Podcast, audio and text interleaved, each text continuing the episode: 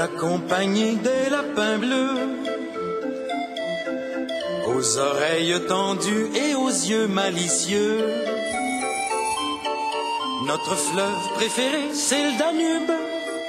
Mais notre problème insoluble, c'est qu'on devient tout rouge quand on attrape un rhume. On se cache tous les jours dans des mouchoirs. À carreaux le matin et à rayures le soir. Notre ennemi mortel, c'est l'hiver. Mais notre ami, c'est le soleil. On redevient tout bleu quand il brille dans le ciel.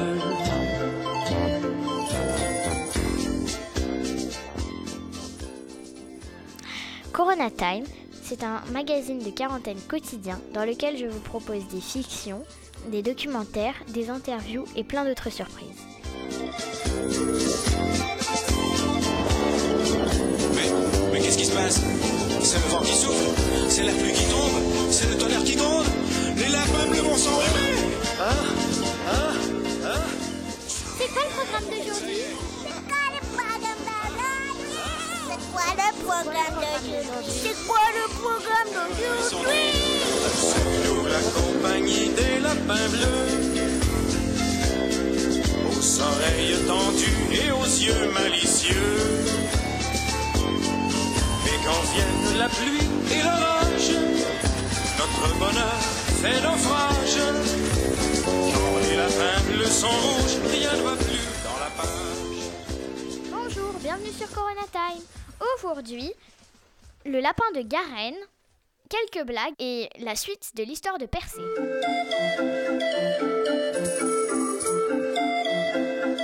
Aujourd'hui, je vais vous parler du lapin de Garenne. Le lapin de quoi? De Garenne. Pourquoi il s'appelle de Garenne? C'est une ville? Non, il vit dans un terrier avec près de 10 lapins et chaque terrier est relié à d'autres terriers. Et ça, ça s'appelle une garenne. Mais euh, pourquoi ils sont à 10 C'est ses copains ou c'est ses parents C'est ses enfants? C'est les gens, enfin, c'est les gens de sa famille, quoi. Les individus de sa famille. Mais ils sont aussi nombreux dans une famille? Ben oui, la femelle fait 3 à 5 petits par portée et 5 portées par an. Ah d'accord, je comprends qu'ils soient nombreux. Il peut courir jusqu'à 40 km heure. Mais il est super rapide Et il fait sa toilette plusieurs fois par jour. Et il mange quoi? Il est plutôt végétarien, donc il mange euh, ben, de, des, des herbes, des plantes, des graines, des plantes, des racines. Et il mange ses crottes. Burk, pourquoi il fait ça? Ben, parce qu'il en a besoin pour digérer. Hum, chaque famille a un chef. Et il- le lapin, il peut chercher la nourriture jusqu'à 400 mètres de son terrier. Est-ce qu'il a des prédateurs? Bah oui, il y a plein de carnivores, des renards, peut-être des grands rapaces. Mais quand tu repères un danger, il tape fort sur le sol avec sa patte arrière et du coup ça prévient les lapins qui vont se réfugier dans leur terrier. Intéressant tout ça. Et si on interrogeait quelqu'un pour en savoir un peu plus sur les lapins en Camargue? Oui, pourquoi pas? On n'a qu'à appeler Anthony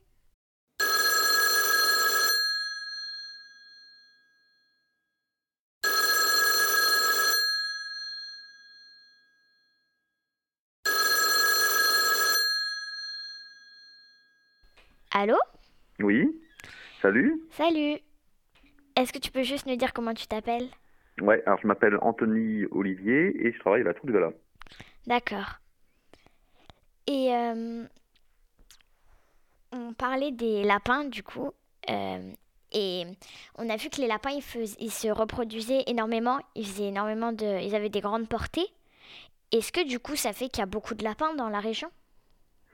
Alors en fait, les, lapins, c'est surtout qu'ils peuvent avoir plusieurs portées par an et euh, que les femelles peuvent se reproduire très très tôt dans leur, dans leur vie. C'est ça qui fait que c'est une espèce qui était autrefois très très très abondante en Camargue, qui euh, pullulait même, hein, euh, qui posait euh, des gros soucis euh, aux, aux- paysans, puisqu'ils avaient tendance à manger euh, bonne partie des récoltes. Et c'était une espèce qui était euh, vraiment euh, très abondante et difficile à réguler pour les, propriétaires et les paysans. Et c'est pour ça qu'à une époque, il y a eu un savant un peu fou qui a décidé d'importer une maladie en Europe et en France, et qui s'appelle la myxomatose il l'a importé dans les années, euh, la fin des années 50, si je me souviens bien, euh, dans sa propriété, euh, il, a, il a mis cette maladie sur quelques lapins, et en deux ans, la maladie s'est propagée à tous les lapins de l'Hexagone, tous les lapins de Garenne de l'Hexagone, mais aussi les lapins domestiques qui étaient dans les clapiers, et a détruit, on pense, au moins 95% des, des lapins sauvages, ce qui fait que l'espèce qui était très très abondante euh, en France, et en particulier en Camargue, il y a beaucoup d'écrits là-dessus qui le montrent, euh, a considérablement diminué et est devenu très très rare dans les années 1960 et puis est remonté au fur et à mesure euh, au cours des années jusqu'à être vraiment abondante à nouveau dans les années 1980 mais malheureusement il y a eu une deuxième maladie qui est arrivée. D'accord. Et en ce moment, est-ce que hum, la population, elle est encore euh, en train de baisser ou elle remonte? Et est-ce qu'il y a encore des cas, enfin, il y a encore euh, cette maladie, elle est restée ou maintenant? Oui, alors cette maladie, elle est restée. Donc il y en a une deuxième qui est apparue qui s'appelle le VHD, qui est apparue dans les années 80 de manière un peu mystérieuse, probablement aussi à cause de l'homme. Et euh, l'action des deux maladies sur la même espèce, qui sont vraiment des maladies qui provoquent des grosses mortalités, fait que le lapin est devenu super rare en Camargue. Euh, c'est devenu, euh, il y a beaucoup d'espaces naturels euh, protégés comme la Tour du Vala, le Marais du Viguera, la réserve de Camargue qui font des suivis et, l'espèce s'est vraiment complètement effondrée sur ces endroits-là et c'est devenu une espèce très très rare qui avant était abondante, il y en avait absolument quasiment partout et maintenant il n'y a plus que souvent quelques petites familles avec des tout petits noyaux, quelques individus qui arrivent à résister il y a quelques endroits, euh, par exemple vers euh, le Gros du Roi ou Aigues-Mortes, où il y a encore des, foyers importants de lapins, où il peut y avoir euh, quelques dizaines ou centaines de lapins, mais d'une manière générale, c'est devenu une espèce rare, hein, alors qu'elle était très. D'accord. Et est-ce que ailleurs dans le monde, il y a des lapins de Garenne aussi? Et est-ce que y a aussi cette maladie? Est-ce qu'ils sont Comment ça se passe en fait Ouais. Alors en fait, c'est une espèce qui a comme c'était une espèce qui, euh, comme tu l'as dit tout à l'heure, euh, euh, se reproduisait vraiment de manière importante, c'est une espèce aussi qu'on peut avoir en captivité très facilement. L'homme l'a vraiment introduit à beaucoup beaucoup d'endroits dans le monde, un peu partout, à vrai dire. Alors qu'à l'origine, c'est une espèce qui a une toute petite aire de distribution. on sait qu'il y avait l'espèce à l'origine ne vivait que en Espagne, au Portugal et juste dans le sud de la France. Et en fait, c'est l'homme, dès, euh, dès l'époque romaine, qui a propagé l'espèce. Alors au départ, beaucoup en Europe, hein, euh, et puis après, quand les moyens de communication euh, ont augmenté, on l'a introduit un peu partout, parce que c'était souvent une source de nourriture. En fait, les gens, par exemple, sur les îles, les navigateurs mettaient des lapins, et puis pour le coup, après, quand ils revenaient des années ou des décennies plus tard, avaient une source de nourriture facile d'accès. Et euh, c'est une espèce, par exemple, pour le coup, qui est euh, très abondante en Australie, on en entend souvent parler, et qui pose des, gros problèmes là-bas, des problèmes euh, bah, sur les cultures, mais aussi des problèmes écologiques, puisque c'est une espèce qui, à l'origine, n'est pas présente dans cet endroit-là, qui a été introduite volontairement par l'homme, et qui va poser des problèmes à certaines espèces floristiques ou à d'autres espèces animales avec des problèmes de compétition, par exemple. Et c'est vraiment considéré comme une peste euh, en Australie. Ça fait partie des espèces qu'on dit comme invasives. Euh, il y a, vraiment des moyens de lutte euh, énormissimes qui sont mis en place. Ils ont construit, par exemple, si je me trompe pas, aussi une, sorte de barrière géante pour empêcher la, propagation, la dispersion des lapins. Euh, mais euh, malgré tout, ils ont même introduit les maladies qu'on a en Europe, mais euh, malgré tout, les, populations restent super importantes en Australie. Ok. Et du coup, par rapport à, à, ici, comme ils sont en train de... Enfin, comme il y en a de moins en moins, est-ce qu'il y a est-ce qu'ils ont un rôle important dans la nature, dans l'écosystème? Et euh, est-ce qu'il y a des problèmes, au fait, qui, s'ils disparaissaient, quels problèmes ça pourrait poser? Ouais, alors c'est une espèce. On, a beaucoup d'espèces qui vont disparaître, euh, qui, ou qui ont déjà disparu ou qui peuvent disparaître. Le lapin, c'est euh, une espèce qui, euh, en plus, alors déjà, la disparition d'une espèce, c'est triste, ou même sa, sa diminution très très nette, c'est vraiment très très triste. Mais dans ce cas-là, ça pose en plus d'autres soucis, puisque c'est une espèce qu'on appelle souvent ingénieur, du fait notamment de la création de, ces garènes. En fait, c'est une espèce qui vraiment euh, construit des, des garennes euh, où il y a des groupes familiaux dedans et qui va passer une partie de sa journée. Donc c'est une espèce qui creuse beaucoup. Et euh, ces garennes servent souvent de gîte pour plein d'autres espèces. Donc peuvent servir de gîte par exemple pour l'hibernation de d'autres espèces qui vont trouver des super conditions pour passer l'hiver dedans, ou même de gîte pour toute l'année. Notamment on a un cas très très euh, marquant en Camargue, c'est le, cas du lézard osselé, donc un très très grand lézard, euh, le plus grand lézard qu'on a, qui a en, France, un sorte de gros lézard vert euh, géant, très très beau, qui est très présent par exemple dans la plaine de la Croix, qui était présent aussi en Camargue et qui a besoin d'anfractuosité dans les dans les cailloux par exemple pour comme gîte terrestre. Et dans le cas de la Camargue, en fait, les seuls gîtes disponibles, puisque c'est un terrain très très limoneux, c'était les garennes de lapin. Donc il y a certainement eu une, coexistence pendant des, euh, plusieurs siècles entre ces deux espèces en Camargue. Et le fait de la disparition des lapins euh, en Camargue fait que ces gîtes, comme ces garennes, comme elles ne sont plus entretenues, et eh ben, elles vont s'effondrer au fur et à mesure et elles sont plus présentes. Et le lézard ocellé ne trouve plus de gîte et a perdu un, vraiment un maillon super important de son euh, habitat et on pense que c'est vraiment l'une des raisons principales de sa disparition en Camargue ou tout du moins sur euh, la tour du Valat. Et le, deuxième aussi élément très important, c'est que comme il y avait des densités de lapins très très très importantes, euh, il y a encore il y a encore 25 ans, euh, le lapin avait vraiment un rôle très important dans l'entretien, euh, l'entretien c'est pas l'entretien, mais en tout cas la, la, la régulation de la végétation euh, herbacée et puis arbustive. C'est-à-dire que la plupart des milieux qu'on appelle terrestres, comme les pelouses, étaient vraiment tondus en fait par lui. C'est que y avait il y avait une telle densité que la végétation était restée souvent très très rase. Et ça, c'était très intéressant pour beaucoup d'espèces animales ou végétales qui en profitaient. Et euh, sa disparition fait qu'il y a d'autres espèces qui vont prendre la place. Euh, il y a donc des espèces animales comme par exemple le pélobate, qui est un, crapaud euh, assez rare qui vivait vraiment sur ces milieux euh, rats. Euh, si ces milieux broussailles ne va plus trouver son habitat, va disparaître. Donc on va avoir à la place de ces pelouses qui sont très très riches pour plein d'espèces végétales, on va avoir à la place des milieux de fourrés qui vont se mettre en place avec des, végétations arbustives euh, typiques des garrigues par exemple, qui sont souvent moins intéressantes pour, par exemple, typiquement euh, la flore. On va avoir moins d'espèces dedans qui vont réussir à, s'exprimer. Et enfin, le troisième euh, volet qui peut être important, c'est que c'est une espèce qui était très très abondante, et donc le lapin, ça servait aussi de, proie à beaucoup d'espèces, euh, notamment, je pense là, euh, à des carnivores comme le renard, le putois. Donc on a des espèces qui étaient un peu spécialisées dans le lapin comme proie, qui vont avoir, qui peuvent disparaître. Là, je pense c'est typiquement le cas du putois d'Europe, qui est vraiment un spécialiste du lapin de Garenne, c'est sa proie principale. Et on a vu les effectifs de putois euh, s'effondrer en Camargue. On, a très peu de putois. Euh, donc on espère que le jour où le lapin, euh, si le lapin arrive un peu à renaître de ses cendres, le putois va aussi réaugmenter. Et enfin, il y a aussi beaucoup de, rapaces qui se nourrissaient sur le sur les lapins. Par exemple, ça pouvait être les aigles de Bonelli ou ce, ce, genre d'espèces qui peuvent aussi diminuer. il y a des cas très très euh, bien documenté en Espagne sur l'aigle ibérique et le lynx pardel, qui sont deux espèces endémiques euh, d'Espagne et qui, pour le coup, ont énormément diminué euh, du fait de la disparition des lapins. Ok. Et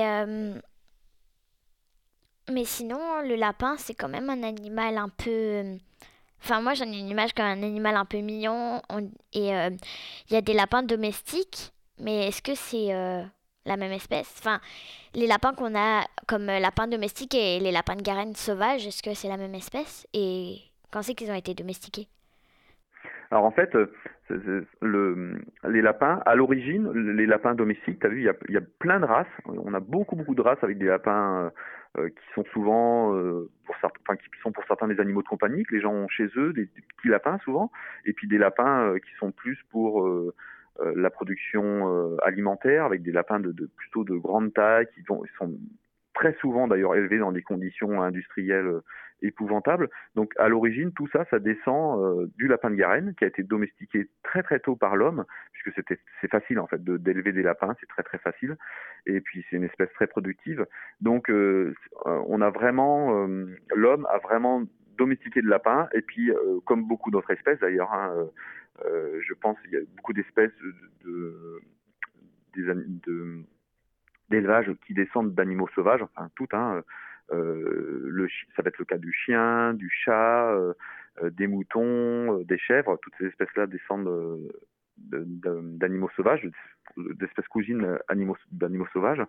Et dans le cas du lapin, ça a été très très tôt dans l'histoire, enfin relativement tôt dans l'histoire, puisque vraiment la dissémination des lapins pour des usages euh, de réserves alimentaires euh, et aussi des, des, des, usages de chasse, c'est que l'homme a vraiment construit euh, des garennes et a disséminé l'espèce, notamment les Romains ont eu un, rôle très important pour cette espèce en disséminant l'espèce dans toute la Gaule à l'époque, dans toute la France à l'époque, à travers le territoire. Et on fait que, en fait, les lapins très souvent s'échappaient des garennes, qui étaient des, des, des, enclos en fait, plus ou moins hermétiques, et puis à partir de là, bah, se disséminaient et puis euh, euh, créaient des, populations sauvages et posaient des, gros soucis euh, aux agriculteurs à l'époque, puisque c'était considéré comme un, gibier royal, donc il n'y avait que les nobles qui pouvaient chasser, et les paysans, qui étaient de conditions très très modestes au Moyen Âge ou à l'Antiquité, n'avaient pas le droit de, de, détruire cette espèce et voyaient cette espèce provoquer des dégâts hyper importants dans leur culture, euh, mais euh, et ne pouvaient rien faire. Donc ça, ça a été l'objet de, de, conflits qui sont. Il y a beaucoup de livres très intéressants sur cette espèce euh, qui montrent tout ça en fait. Mais du coup, en fait, au début, le lapin il a été trop abondant et il a été chassé et maintenant il est et sa population est en train de disparaître. C'est ça. Alors c'est le cas ça euh, dans notre pays. Euh, en fait, c'est le cas. Euh, ce que tu décris là, c'est vraiment le cas dans son aire de distribution originelle, c'est-à-dire en péninsule ibérique et puis en, France. C'est que c'était une espèce qui était, exactement comme tu l'as dit, très très abondante, euh, difficile à, réguler parce qu'en fait ça mangeait beaucoup les cultures, ça pouvait vraiment détruire très facilement des hectares de culture en, quelques semaines. Donc il y avait une chasse qui était intensive et puis c'était aussi une source de nourriture euh, très importante. Hein. Il faut imaginer qu'il y a il y, a, encore euh, au début du siècle dernier, euh, il y avait encore des, famines, enfin il y a encore des famines, mais dans les campagnes, le, tout était un moyen de, subsistance et notamment ces populations de, lapins euh, faisaient vraiment l'objet d'une chasse euh, très très très importante. C'était le gibier de base, euh, le gibier pour les chasseurs, c'était vraiment le gibier de base, c'était le lapin qui était très très abondant. Et puis bah, il a disparu du fait de l'apparition de ces deux maladies et maintenant c'est devenu une espèce qui est encore chassable en France, mais qui est devenue une espèce très très rare, enfin, assez rare qui a beaucoup diminué. On a, il y a encore quelques, il y a encore des endroits, on ne sait pas bien pourquoi. C'est probablement lié à des faits de, circulation de virus, de virus qui ne circulent pas complètement. Il y a encore des endroits où, l'espèce peut être encore localement très abondante et provoquer des dégâts. Mais c'est assez rare. Euh, du coup, ça veut dire que le lapin, il est pas protégé, le lapin de Garenne, il n'est pas protégé. Non, euh, non, ça c'est, non, c'est une espèce qui n'est pas protégée. Euh, ça fait partie des, des débats, euh, ça fait partie des effectivement des débats récurrents. C'est même une espèce qui, qui était encore considérée comme espèce nuisible. Donc le, ce terme-là qui fait vraiment l'objet de débats très animés. Est-ce qu'une espèce peut vraiment être nuisible? Pour qui? C'est une espèce qui était encore considérée comme nuisible il y a encore peu de temps et qui peut aussi être encore classée dans, dans, cette catégorie-là, même si le, terme a changé. Euh, mais non, l'espèce est, euh, pour le coup bizarrement euh, pas une espèce qui peut être protégée et pourtant elle mériterait dans bien des endroits. Eh ben, merci pour cette entrevue. Au revoir. Ouais, à bientôt. À bientôt. Au revoir.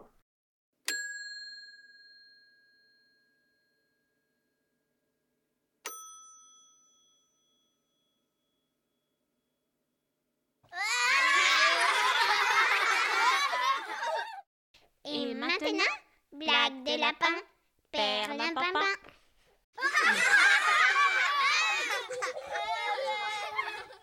Quel lapin saute plus haut qu'un arbre? Je sais pas. Tous les lapins, car les arbres ne savent pas sauter.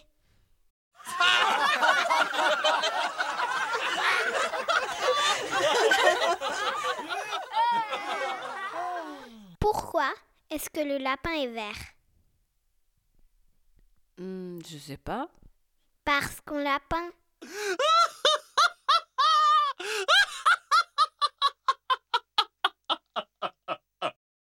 Qu'est-ce qui est transparent et qui sent la carotte Je sais pas.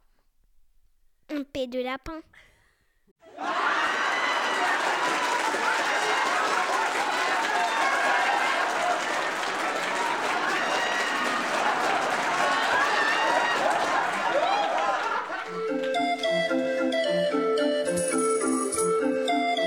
Et maintenant, la suite de Persée, vainqueur de la Gorgone, de Yvan Pomo, édité à École des loisirs.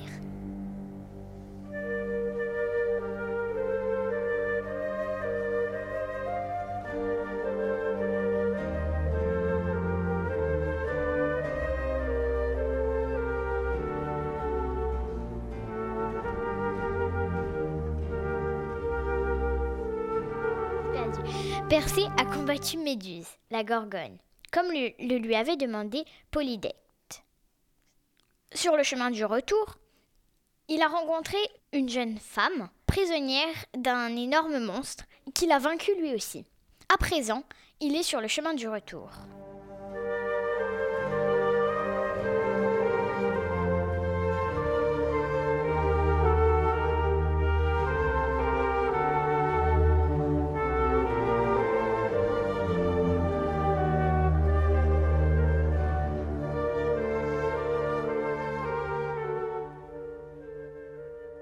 Et Cassiopée n'auraient pu imaginer une fin plus heureuse à leur tourment. Persée leur demande la main de leur fille. Il lui accorde avec joie. Au bout d'un an de bonheur parfait, le héros reprend son voyage interrompu en promettant de revenir au plus vite. Lorsqu'il retrouve les lieux où il a grandi, Dictys, son vieux mentor, est toujours là. Mais sa femme a sombré dans la mélancolie. Danaé a fui Polydecte et vit à présent recluse dans une grotte. Pour lui apporter des vivres sans se faire repérer par les hommes de son frère, Dictys invente mille ruses. Persée court au palais du Fourbe. Les gardes ne peuvent l'arrêter. Il fait irruption dans la salle du trône. Polydecte pérore devant ses courtisans. Il se tait, frappé de stupeur à la vue du fils de Danaé. Quoi? Le jeune homme aurait mené à bien sa folle expédition? Impossible. Il tire son épée de son fourreau. Ses hommes en font autant. Ne m'avais-tu pas promis la tête de Méduse? Où est-elle? Je ne la vois pas. La tête de Méduse, dit Persée. la voilà. Il extirpe du sac magique son hideux trophée et le brandit devant le groupe d'hommes menaçants. Entre les serpents morts de sa chevelure, les yeux de Méduse diffusent encore leur lueur étrange, droit sur Polydecte et les siens, qui s'immobilisent à jamais pétrifiés. Et voilà, c'est comme ça que se finit l'histoire de Persée, vainqueur de la Gorgone.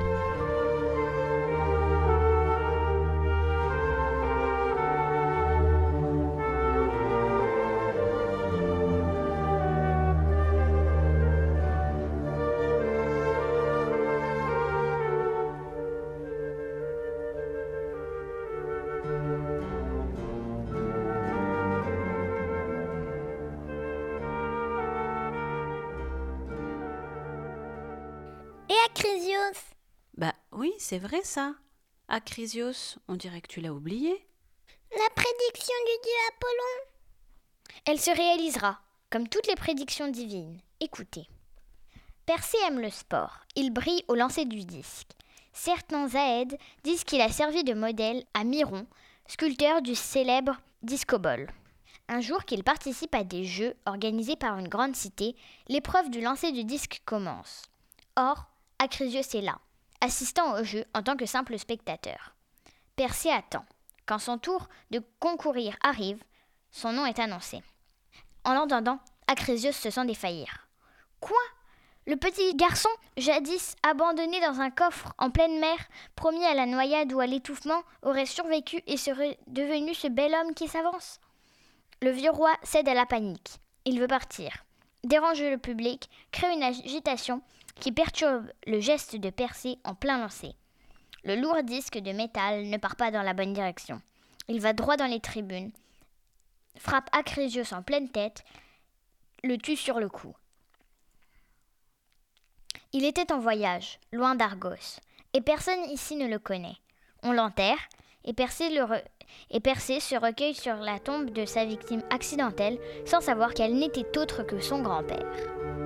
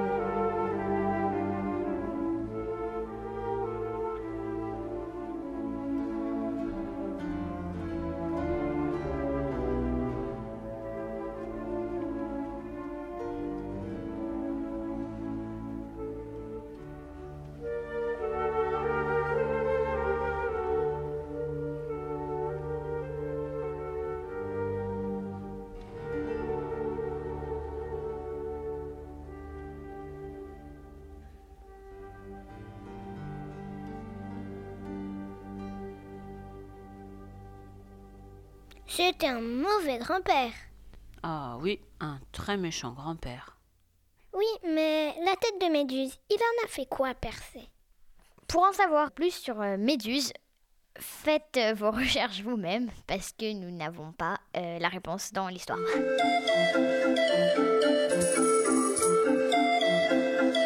Voilà, Corona Time, c'est fini pour aujourd'hui. J'imagine que vous êtes creusé la tête pour trouver l'anagramme de chauve-souris.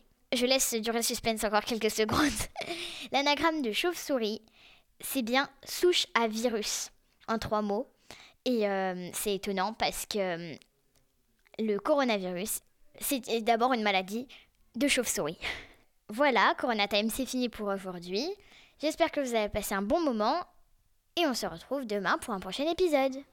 Ils parlent tous comme des animaux, de toutes les chattes, ça parle mal 2018. Je sais pas ce qu'il faut, mais je suis plus qu'un animal. J'ai vu que le rap est la mode et qu'il marche mieux quand il est sale. Ben faudrait peut-être casser les codes. Une fille qui l'ouvre, ce serait normal. Balance ton quoi? Même si tu parles des filles, je sais qu'au fond t'as compris. Balance ton quoi, un jour peut-être ça changera. Balance ton quoi.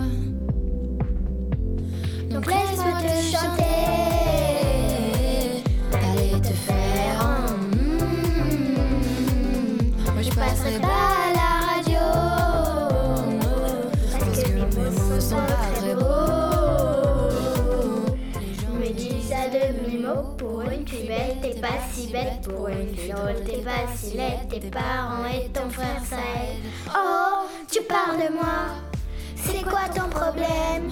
J'ai écrit rien pour toi, le plus beau des poèmes. Laisse-moi te chanter, aller te faire. Mm. Oui, je serai poli pour